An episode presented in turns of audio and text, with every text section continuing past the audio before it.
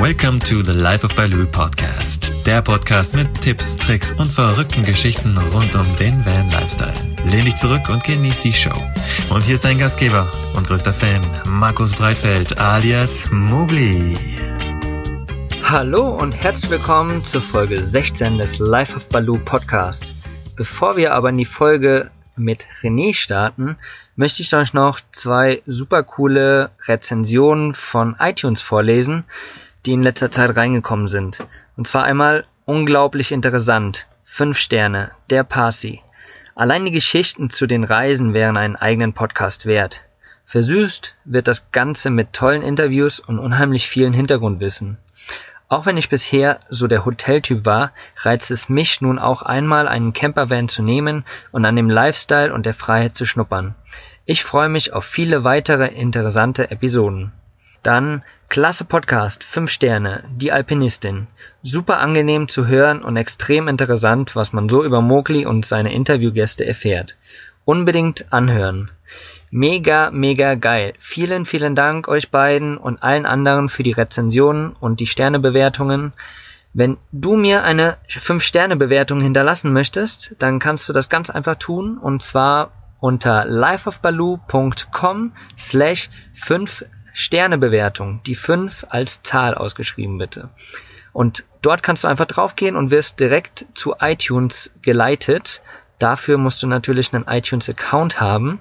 Und dann kannst du mir ganz einfach dort eine Rezension hinterlassen. Da würde ich mich riesig drüber freuen, denn nur so können wir den Podcast höher in die Charts bringen und viel mehr Leute können von uns erfahren. Jetzt möchte ich aber euch nicht länger auf die Folter spannen und wir starten die Folge mit unserem René. Viel Spaß! Hallo und herzlich willkommen zur heutigen Folge der Serie Reisen mit Hindernissen. Vor dem Mikro heute ein alter Bekannter, der René. Wir hatten bereits das Vergnügen in der Folge 7, wo wir aber über seine Touren mit dem VW-Bus gesprochen haben und speziell aber auch über den Polarlichtguide, da ich ja damals gerade noch im Norden von Europa unterwegs war und äh, fast vor dem Vergnügen war, die Polarlichter zu sehen. Aber heute soll es natürlich nicht darum gehen, heute soll es um das Thema Reisen mit Hindernissen gehen. Und da kann uns der René auch eine ganze Menge erzählen, denn er reist mit Epilepsie. Also, hallo René und Direkt mal eine Frage vorneweg. Wofür bist du heute besonders dankbar? Ja, hallo Markus erstmal. Grüß dich. Hi. Schön, dass ich das zweite Mal dabei bin. Und wofür ich, wofür ich heute besonders dankbar bin, ähm, für eine, über eine heiße Dusche.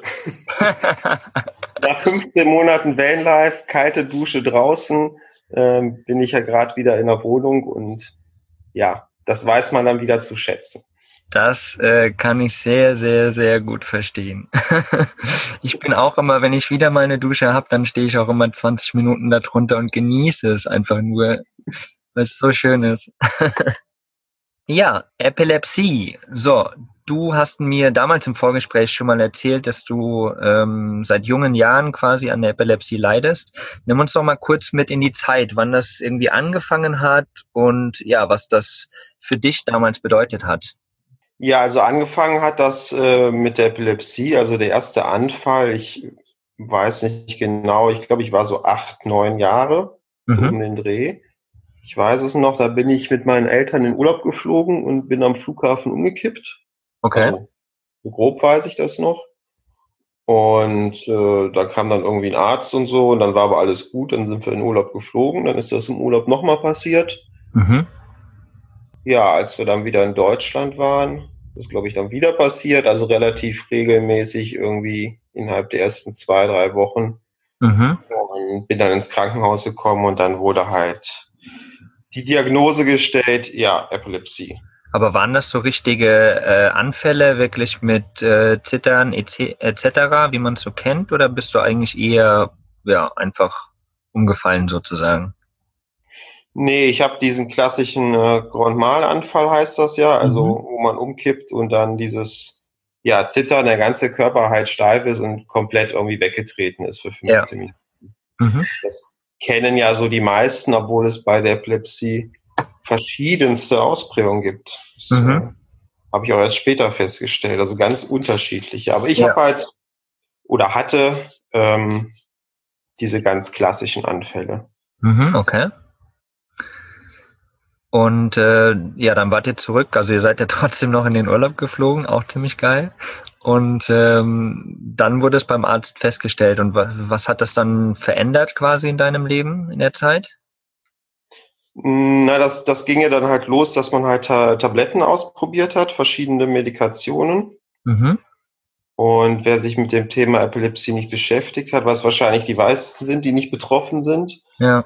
ähm, bei Epilepsie ist es sehr schwierig, im Gegensatz zu anderen Krankheiten, ähm, das sofort erfolgsam zu therapieren. Sag mal, wenn du jetzt lapidares Beispiel irgendwie Blutdruckprobleme hast, dann misst man den Blutdruck und dann gibt's da irgendwie ein Medikament und dann gibt man das und dann ist gut.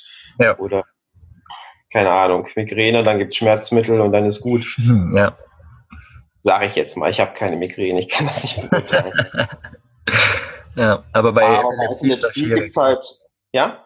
Bei Epilepsie ist das schwierig, ja, das stimmt, das einzustellen. Genau, es gibt verschiedene Medikamente. Die Ärzte machen das anhand der Anfallsform, mhm. entscheiden sich wohl für Medikamente, die unterschiedlich auf irgendwelche Hirnregionen wirken. Und dann ist das ein Ausprobieren. Dann kriegt man die Medikamente und dann wartet man, ob A, keine großen Nebenwirkungen auftreten und B, halt natürlich der Anfallsverlauf sich verbessert. Mhm. Und das war über die Jahre sehr unterschiedlich. Erst hat's mal, ich glaube, das allererste waren heftigste Nebenwirkungen. Das, das weiß ich alles nicht mehr so genau. Das wurde dann rasend schnell wieder abgesetzt. Mhm. Ja, so ging das halt bis in die Pubertät rein. Das hat dann irgendwie alle ein, zwei Jahre irgendwie wurden die Medikamenten gewechselt, weil plötzlich wieder Anfälle aufkamen und dann äh, dann mit dem neuen Medikament war es wieder gut. Also das war so ein Auf und Ab mhm.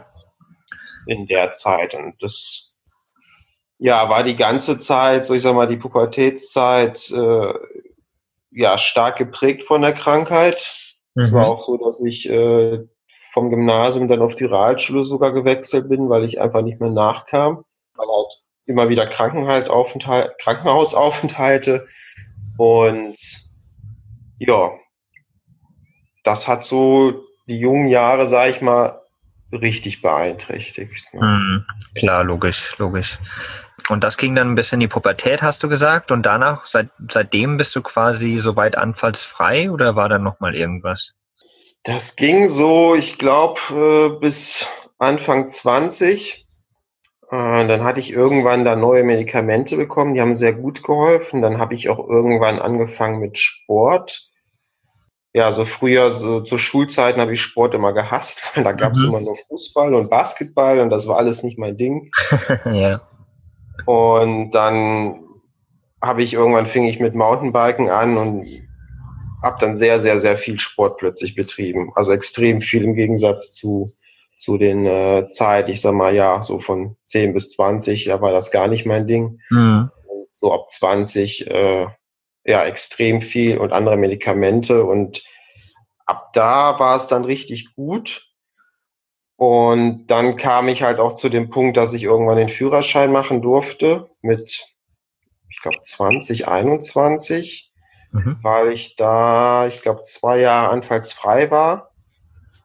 Dann ist der Punkt, wenn man so lang frei ist, also stabil ist unter Medikation, dann kann man halt, kriegt man halt den Freibrief zum Führerschein, da wurde dann noch so ein Gutachten gemacht und ja, dann habe ich halt auch diese Freiheit erlangt, mobil sein zu können, unabhängig sein zu können, was natürlich auch, wenn jeder in seinem Umfeld mit Ende 17 den Führerschein anfängt und am 18. Ja. Geburtstag Auto fahren kann, ja. äh, das ist auch schon blöd. Ne? Neben diesen ganzen anderen Sachen wie lange feiern oder äh, mhm. Alkohol trinken, was ja so normal ist in den Jugendjahren, das äh, fiel bei mir auch alles weg. Auch das so. ist ja auch gut. Ich meine, ist ja auch nicht gesund. naja. Aber es gehört ja einfach zur Jugendzeit dazu. Ne? Ja, eh klar, eh klar, genau, ja. Und das war alles irgendwie so ein bisschen außen vor. Und das fing so, ich sag mal so, ja, Anfang 20 äh, wurde das dann halt alles besser. Ne? Mm, okay. Und äh, wie, wie war das für dich, als du dann quasi auch den, den Führerschein hattest? Hattest du dann irgendwie für dich selbst auch Angst, so äh, wenn ich jetzt mit dem Auto losfahre und da passiert doch was? Hattest du da Ängste für dich oder war das zu dem Zeitpunkt einfach so, ja geil, ich habe einen Führerschein, jetzt geht's los, was auch immer passiert? Also zu dem Zeitpunkt hatte ich keine Angst. Ich glaube, wenn ich die gehabt hätte, hätte man das wahrscheinlich im Rahmen des Gutachtens gemerkt und hätte mhm. das äh, wahrscheinlich dann nicht befürwortet, mhm. weil ich das Glück habe, das ist, glaube ich, nicht bei allen Epileptikern, dass ich halt vorher merke, so, ja, so ungefähr fünf Minuten oder zwei Minuten, dass ich einen Anfall bekomme. Das habe ich den Ärzten auch so kommuniziert, dass, also so wie ich das damals gesehen habe, dass wenn das passieren würde am Steuer, ja. immer noch rechts, jetzt Beispiel Autobahn, rechts auf den Standstreifen oder innerstädtisch irgendwie einfach stehen bleiben kann. Ja. So als Worst-Case-Szenario. Ja, ja. Und mhm. wenn man da jetzt komplett von Angst geprägt wäre, dass man jetzt Auto fahren will, dann hätte das wahrscheinlich auch nicht funktioniert. Mhm, ja, mit Sicherheit, genau. Ja, und dieses Merken, ähm, dass man den Anfall bekommt, ich habe ja damals, wie gesagt, auch mit behinderten Menschen zusammengearbeitet, da waren auch viele Epileptiker dabei. Das nennt man ja irgendwie so eine Aura sozusagen, oder? Genau, genau. Genau, dass man das quasi spürt und das sieht man dann auch oft Leuten an, dass sie dann einen Anfall kriegen und so. Also wir haben das damals dann schon gewusst, okay, irgendwie, äh, irgendwas ist mit ihm gerade wieder, ich glaube, da kommt was. Und so ähnlich ist es ja dann bestimmt auch bei dir, dass du dann einfach, keine Ahnung, ein mulmiges Gefühl kriegst und dann lieber aufpassen musst. Genau. Mhm. So war das. Aber ich hatte eigentlich während des Autofahrens und danach nie Probleme. Ja. Es ist Jahre später nochmal aufgekommen. Ich weiß gar nicht, was so der Auslöser war, dass ja so Ängste plötzlich wieder aufkamen. Mhm äh, obwohl gar kein Anfall auf Quatsch, obwohl gar kein Anfall eingetreten war. Mhm. Aber diese Ängste halt so stark irgendwann wurden, dass ich dann wieder aufgehört hatte mit Autofahren, obwohl es jetzt äh, ja rein medizinisch rechtlich jetzt überhaupt nicht notwendig war. Aber das, was du eben angesprochen hattest, da war so eine Zeit, ja, wo unrationell einfach so Ängste aufkamen, wo ich dann wieder erstmal für mich quasi pausiert habe. Und das Mhm. Hat dann auch wieder eine Zeit gedauert, bis ich mich wieder ans Steuer gesetzt habe. Ja, und ähm, heute sitzt er ja umso mehr am Steuer. äh, ja. Da kam ja dann irgendwann die Phase, wo du gesagt hast, okay, die, die Welt äh, zieht mich, zieht mich nach draußen sozusagen. Und äh, wann war das und wie bist du dann erstmal losgereist eigentlich? Ja, das war im Endeffekt, ja, diese, diese, diese latente Angst war halt immer da und hat mich in vielen Dingen eingeschränkt, beziehungsweise ich habe mich ja selber im Endeffekt eingeschränkt, dadurch, dass man sich Sachen nicht zutraut. Und dann kennt man es ja von vielen so aus dem Freundeskreis, die dann im Studium, vorm Studium und nach dem Studium so, sich so eine Auszeit nehmen, ins Ausland gehen. Das war bei mir alles überhaupt nicht denkbar. Also ich für mich jetzt. Mhm. So mit Ende 20, es gab eigentlich gar keinen Grund, irgendwas nicht, nicht zu machen weil ich halt unter Medikation stand, die mich halt stabil gehalten hat, also dass ich keine Anfälle bekommen habe. Ja, aber diese Sorge halt da war. Und dann habe ich irgendwann gesagt, nee, ich habe keinen Bock, mich mehr davon irgendwie limitieren zu lassen. Hab beim Chef damals eine Auszeit beantragt für drei Monate, habe meinen Rucksack gepackt und bin einfach nach Australien geflogen. Also so weit wie möglich weg. und Backpacking habe ich vorher auch nie gemacht nix. Also dann einfach ins kalte Wasser und habe mir gedacht, ja, wird schon klappen. Ja. Also let letztendlich hast du, es kam bei, also aus dir selbst wieder, wo du gesagt hast, okay, diese Limitierung durch die Angst, das funktioniert so nicht mehr. Es muss doch irgendwie anders funktionieren. Also da gab es auch nicht wirklich einen Auslöser. Irgendwie hast du das für dich selbst wieder entschieden dann, oder? Nee, es gab jetzt keinen keinen Auslöser, irgendein Lebensereignis, sag ich mal. Mhm das ist so, ja, irgendwie von innen rausgekommen. Ja. Und ich glaube, das war der, ja, ein ganz, ganz wichtiger oder einer der wichtigsten Schritte in meinem Leben. Äh, auch allein die Tatsache, ich habe halt dann, ich habe keine wirkliche Flugangst, aber wenn man weiß, man sitzt im Flieger und man denkt immer an die Jahre von früher zurück. ja. zu dem Zeitpunkt, ich glaube, fünf, sechs Jahre keine Anfälle gehabt Aber man denkt dann halt immer, wenn jetzt was im Flieger passiert, da ist alles eng, ne, kennst ja so einen Anfall, da ja, man ja rum, da braucht man plötzlich Platz, sonst stößt man überall dagegen, da ist kein Arzt, da ist kein, kein, kein Krankenhaus, kein gar nichts. Das ist natürlich, wenn man nach Mallorca fliegt, zwei Stunden ist das alles vertretbar, aber wenn du plötzlich äh, 18 Stunden in der Maschine sitzt, ähm, am Anfang war die Freude halt groß, dass es losgeht, aber so nach 10, 12 Stunden äh, kam es dann auch wieder auf, so diese Angst und dass man ja äh, schon ordentlich ins Schwitzen kam. Mhm. Obwohl es ist nichts passiert. Ne? Aber dieses aus dieser Komfortzone herauskommen, das ist, glaube ich, ganz, ganz wichtig. Ja. Ähm, diesbezüglich mit dem, mit dem Flugzeug, kann man da, also weißt du das, kann man da vielleicht vorher irgendwie Bescheid sagen bei der, bei der Fluggesellschaft quasi, hier, ich habe Epilepsie, gibt es einen Arzt äh, vor Ort? Weil oftmals haben die ja eigentlich einen Arzt an Bord oder zumindest irgendjemand, der da versiert ist. Und äh, gibt es da eine Möglichkeit, weißt du das? Gibt's bestimmt, aber habe ich bewusst eigentlich nie gemacht. Mhm. Genau, also du bist einfach drauf los. Ja, ich bin der Meinung, wenn man sich schon so ein äh, Schutzpolster um sich herum aufbaut, dann ja, dann gehst du ja auch gar nicht so weit aus der Komfortzone, Komfortzone raus. Mhm. Ich glaube, dann ist auch eher, dass man jedes kleine Anzeichen direkt dann äh, äh, die Hand hebt und sagt, oh Gott, oh Gott, oh Gott, das ist ganz schlimm jetzt. Ja. Ob, ähm, obwohl es nicht so ist. Aber ich glaube, jetzt, wo du es ansprichst, mich zu erinnern, damals bei dem Flug habe ich das, glaube ich, gesagt, aber ich weiß es nicht mehr genau. Mhm. Ich habe, glaube ich, äh, äh, einer Stewardess gesagt und die hat, glaube ich, dann gesagt, keine Sorge, irgendwie so. Aber das weiß ich nicht mehr genau. Ja, gut, aber ich meine, grundsätzlich ist das ja auch nichts Schlimmes, wenn man dann in den Flieger geht, sagt einfach hier, das wird lange Zeit, falls was passiert, dann wisst ihr Bescheid, was zu machen ist. Weil grundsätzlich, mein, gibst ja dann normalerweise Medikamente oder wartest einfach, bis der Chromalanfall vorbei ist, je nachdem, wie stark das ausgeprägt ist oder ja, wie, wie die Medikation halt eingesetzt wird. Und je nachdem kann man ja fast eigentlich gar nichts machen, außer der Person halt den Raum zu geben, dass sie sich nicht verletzt. Genau, das ist eigentlich ja das Wichtigste. Ne? Mhm.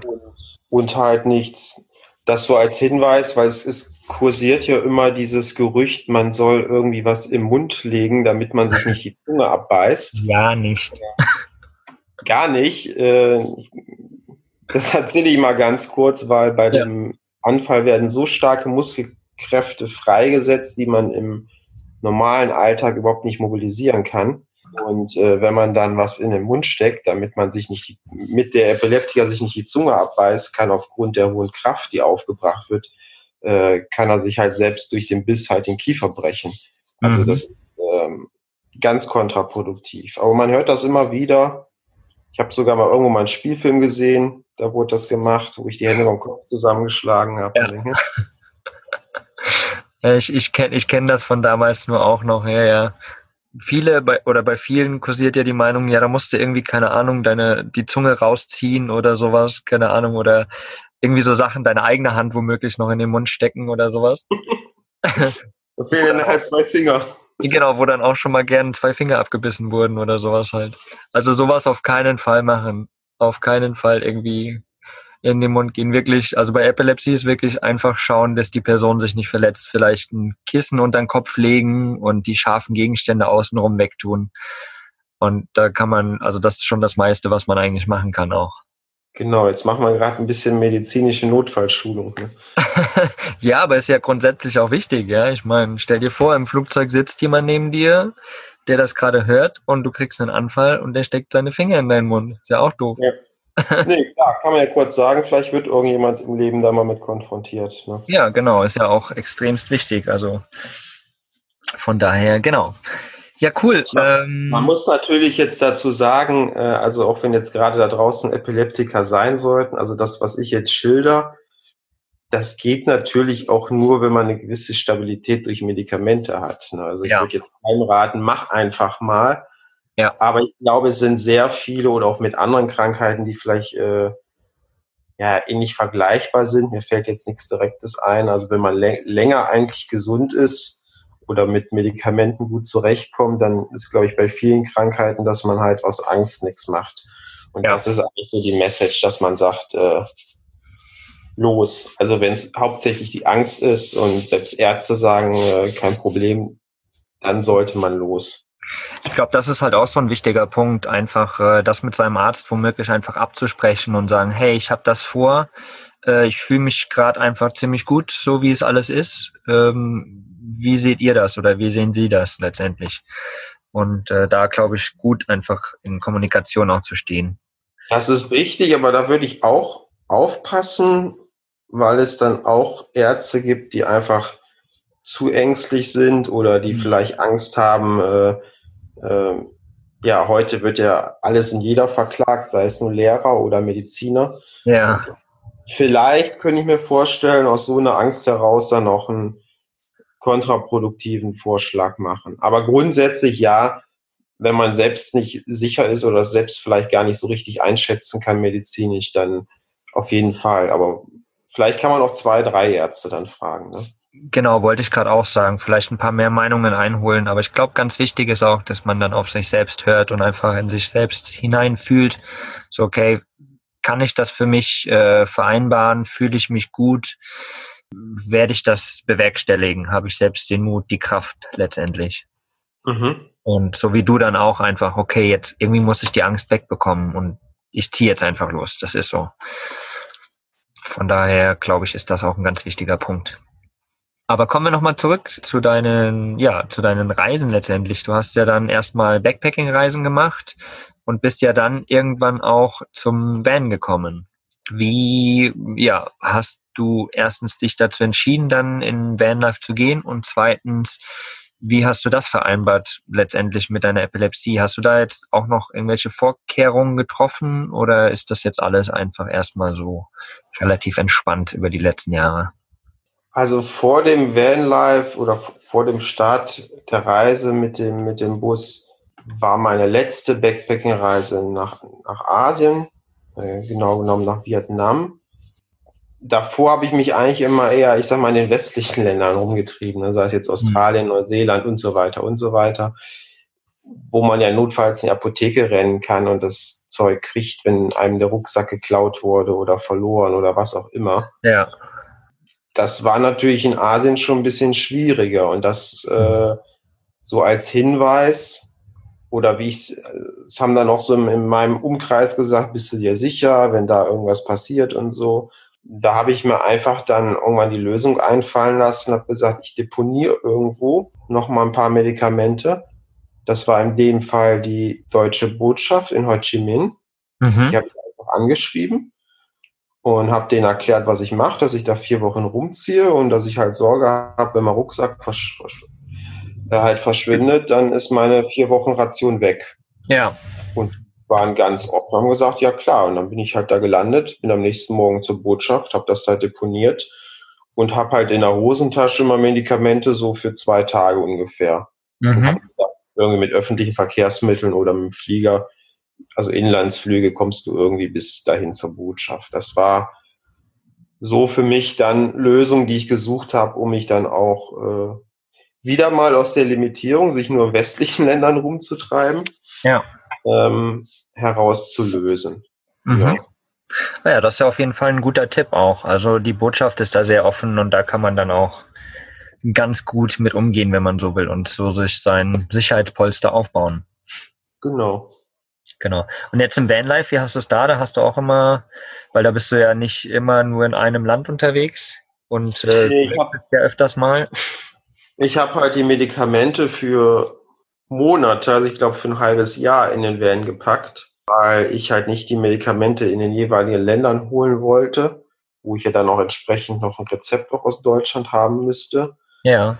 Ähm, weil es von, also wenn man die Medikamenten von anderen Herstellern nimmt, so ist es auf jeden Fall häufiger bei mir gewesen, ähm, hat das schon mal zu Problemen geführt, weil die doch unterschiedliche, also die dürfen plus minus, ich glaube, fünf Prozent Wirkungsabweichung haben. Mhm. deswegen wollte ich meine, die ich immer nehme, aus Deutschland mitnehmen. Ja, die hatte ich normal deponiert und äh, eine gewisse Anzahl habe ich einfach tief im Bus versteckt hinter irgendwelchen Verkleidungen, falls irgendjemand mal in den Bus einsteigt und ja. neben dem Laptop und Kamera Lust hat, Medikamente mitzunehmen. Ja. habe ich gedacht, ja, versteckst du noch ein paar und dann eigentlich die gleiche, gleiche Masche irgendwie in der Hosentasche immer für zwei Tage. Ja, da fängt man, glaube ich, auch irgendwann ein bisschen Mut zur Lücke an. ja. Ich denke mal halt, ja, okay, wenn das dann halt passiert, dass die weg sind, dann muss ich halt eine Lösung einfallen lassen. Ne? Die erste wäre zum Beispiel den ADAC anrufen, Mhm. Die machen sowas ja wie die Medikamententransport oder den nächsten Flughafen aussuchen, den nächsten Flug nach Deutschland oder was auch immer. Ich glaube, in 48 Stunden kann man ziemlich viel machen, wenn man sich das vor Augen führt und sagt, das reicht mir als Polster, dann kommt man schon ziemlich weit, denke ich. Ja, ich denke vor allen Dingen auch gerade äh, hier in Europa, oder? Ich meine, da ist ja, keine Ahnung, setzt sich irgendjemand in den Flieger und innerhalb von eines Tages bist du irgendwo, ja. Also das ist ja alles keine Entfernung, wenn man so will. Genau, wenn man in Europa ist, dann ist das kein Problem. Ich war ja letzten Winter jetzt in Marokko bis ja. ganz runter noch in den Süden gefahren. Da sieht das schon wieder ein bisschen anders aus, aber das wirst du wahrscheinlich auch kennen, wenn man mit, mit dem Van lange unterwegs ist, dann wird man in vielen Dingen sowieso relaxter. Eh klar, eh klar, ja, ja. Ist jetzt vielleicht kein guter Ratschlag. Äh, es ist, ist da natürlich ein bisschen Mut zur Lücke, muss man sagen. Ja, aber ich denke, das ist trotzdem, wenn du, mm, ja, wenn du halt einfach so die Erfahrung für dich gemacht hast, okay, es passt erstmal, es fühlt sich alles gut an. Und mein Sicherheitsdenken heißt, äh, du hast die Ration dabei, du hast für mindestens 24, äh, 48 Stunden in deiner Hosentasche.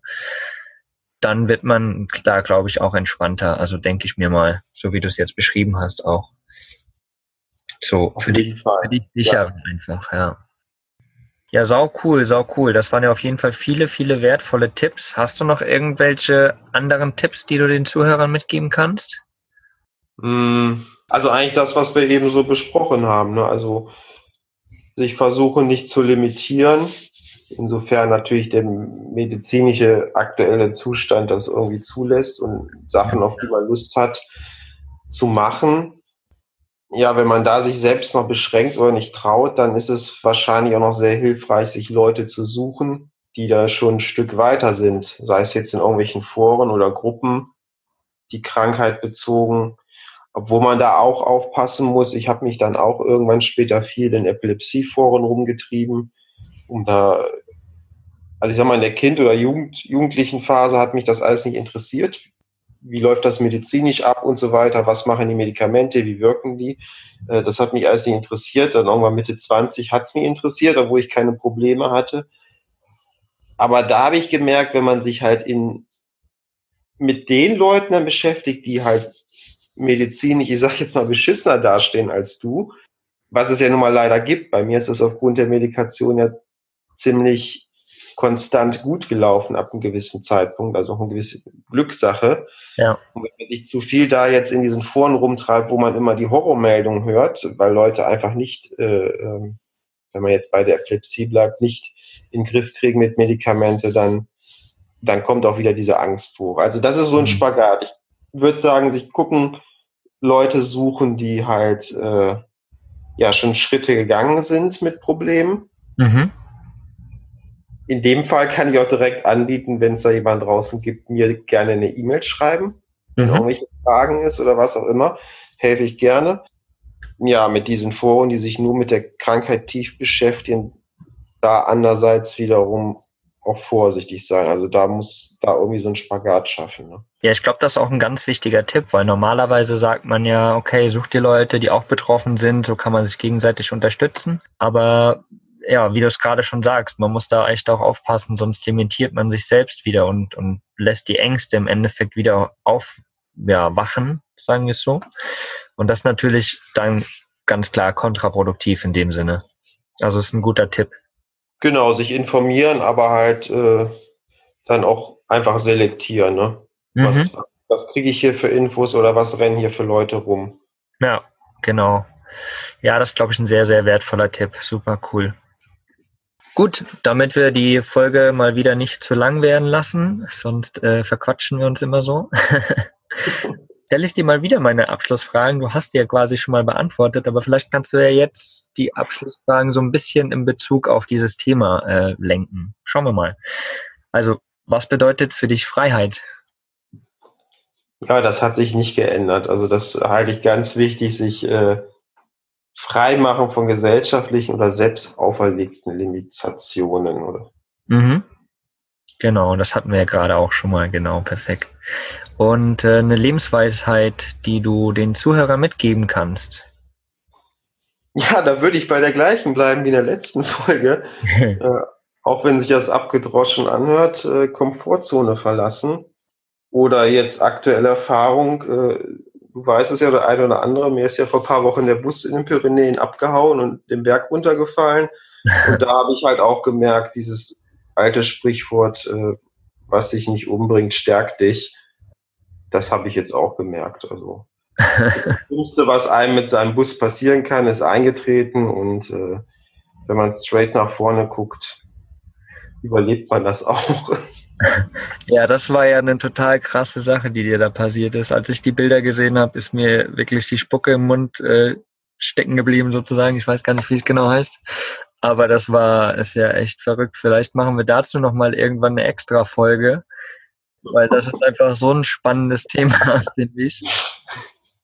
Aber vielleicht magst du es ja gerne mal ganz kurz anreißen nochmal, was, was da jetzt der Stand ist auch, für diejenigen, die es nicht so genau wissen. Ja, ich hatte meine, meine Spanien-Runde, wollte ich in den Pyrenäen beenden, bevor es dann weiter Richtung Norden ging. Ähm, bin mit einem Bekannten, also auch mit einem zweiten Fahrzeug, ich habe die Pyrenäen bereist, habe dann irgendwo haben wir dann kurz einen Stopp gemacht, bin ich ausgestiegen und äh, plötzlich rief mein Bekannter René und dann drehte ich mich rum und dann sah ich, wie mein Fahrzeug sich langsam von alleine in Bewegung setzt. Ah, Horror. das Über war die Straße hinweg Richtung Hang und ja, der Hang wurde steiler und es ging da, keine Ahnung, 1000, 1500 Meter irgendwo runter. Äh, hat sich dann überschlagen, ist dann aber Gott sei Dank nach 200 Metern ähm, nach anderthalbfachem Überschlag liegen geblieben. Ah. Aber ja, es war sehr kompliziert. Man konnte ihn nicht normal rausziehen. Er wurde mit dem Hubschrauber geborgen. Also sehr aufwendig, ein sehr langer Prozess und jetzt stehen noch große Sanierungsarbeiten an. ja, nach anderthalbfachem Überschlag ist das natürlich äh, so eine Sache. Und das war auf 3000 oder 2000 Metern Höhe oder sowas? Ja, zweieinhalb, zwei, sechstausend war das. Ja. ja, aber also man muss ja sagen, Glück gehabt, dass er nicht quasi die 200 Meter noch weiter gerutscht ist und dann die 1000 Meter runtergefallen, weil dann hättest du jetzt, glaube ich, Einzelteile gehabt. Ja, das hatten die Leute mir vor Ort gesagt, die sich auch die Bergung organisiert haben. Die haben gesagt, 50 bis 100 Meter weiter, dann hättest du von dem Bus nichts mehr gesehen. Ja. Äh, Zahlen, Millionen Einzelteile irgendwie angekommen. Und all dein Hab und Gut natürlich auch. Ja, ja, besonders die ganzen Festplatten mit Bildern, ne? aber mhm. die konnten alle retten. Also alles gut gegangen. Alles ja, also Glück gehabt, Glück gehabt, sehr geil. Und jetzt steht dann ähm, Horst 2.0 an. Genau wieder der Neuaufbau. Ja, wie gesagt, vielleicht machen wir dazu ja nochmal eine extra Folge, wenn da schon äh, nochmal ein bisschen was gegangen ist. Dann können wir die ganze, die ja, die ganze Geschichte nochmal aufleben lassen, vielleicht im nächsten Jahr. Gucken wir mal. Wäre mit Sicherheit interessant. Gerne. Du Bock drauf hast. Ja, auf jeden Fall. Also ich finde das Thema auf jeden Fall mega krass und wie gesagt, das ist so das Schlimmste, was einem, man passieren kann, der im Van lebt und einfach so diese ganze, ja, wie du damit umgegangen bist. Ich meine, ich krieg's ja ein bisschen mit, aber es ist mit Sicherheit auch interessant für alle anderen da draußen. Von daher, ja, schauen wir doch mal im nächsten Jahr. Ist ja noch ein bisschen Zeit. Ja, genau. Wie du sagst, das war schon außergewöhnlich. Also, also was jetzt dazu geführt hat, weiß ich gar nicht. Äh, äh, ob die Handbremse jetzt versagt hat, irgendwas da gerissen. Also irgendwas in die Richtung muss es gewesen sein. Und mhm Supermarkt auf dem Parkplatz bis in den Graben rollen wäre natürlich entspannter gewesen. Ne? Schön ausgedrückt, selbst das ist schon nicht so geil. genau, ja, cool. Äh, hast du noch einen Lieblingssong? Einen haben wir ja von dir schon drin in der coolen Liste. Hast du noch irgendeinen coolen Song? Ja, aber den muss ich erstmal recherchieren. Ich gestern an meinen Fotos am Rechner las, saß und habe bei Spotify irgendwie so eine, so eine Liste an, angeklickt und da war ein Song, den fand ich sehr geil, den habe ich immer wieder angemacht. Ja. Such ja. ich dir raus, schicke ich dir. Genau, dann haue ich den auf jeden Fall auch mit in die Liste. Ziemlich cool. Ja, mega, mega cool. Das ist wirklich super interessant und äh, toll, dass du da so ja, entspannt im Endeffekt mit dem Thema Epilepsie und dem Reisen äh, umgehst. Und äh, auch sehr gut, dass es dir mit der Einstellung gut geht. Hoffen wir, dass das dann immer so bleiben wird. Mhm. Und ich danke dir auf jeden Fall für deine ja, offenen Worte und die guten Tipps für die Zuhörer da draußen. Und ja, wünsche dir noch einen wundervollen Tag. Alle Shownotes, also gerade auch den Kontakt zum René, wird's äh, unten in den Shownotes geben natürlich. Und ja, die Folge 7 werde ich auf jeden Fall auch nochmal verlinken in den Shownotes, damit ihr euch die anderen Geschichten vom, vom René auch nochmal anhören könnt. Ja, und jetzt bedanke ich mich bei dir, René, für deine Zeit und die lieben Worte und allen anderen da draußen einen wundervollen Tag. Ja, ich bedanke mich auch. Auch allen einen wunderschönen Tag. Ciao. Tschüss. Vielen Dank, dass du mir deine Zeit geschenkt hast und ich hoffe, dir hat diese Folge gefallen. Wenn das so ist, dann hinterlass doch bitte eine Bewertung auf iTunes. Durch diese rankt der Podcast besser in den iTunes-Charts und wir erreichen so mehr begeisterte Camper. Durch deine Unterstützung werden wir so zu einer großen Community heranwachsen. Ich danke dir für deine Zeit und bis zum nächsten Mal. Folge deinem Herzen, dein Mogli.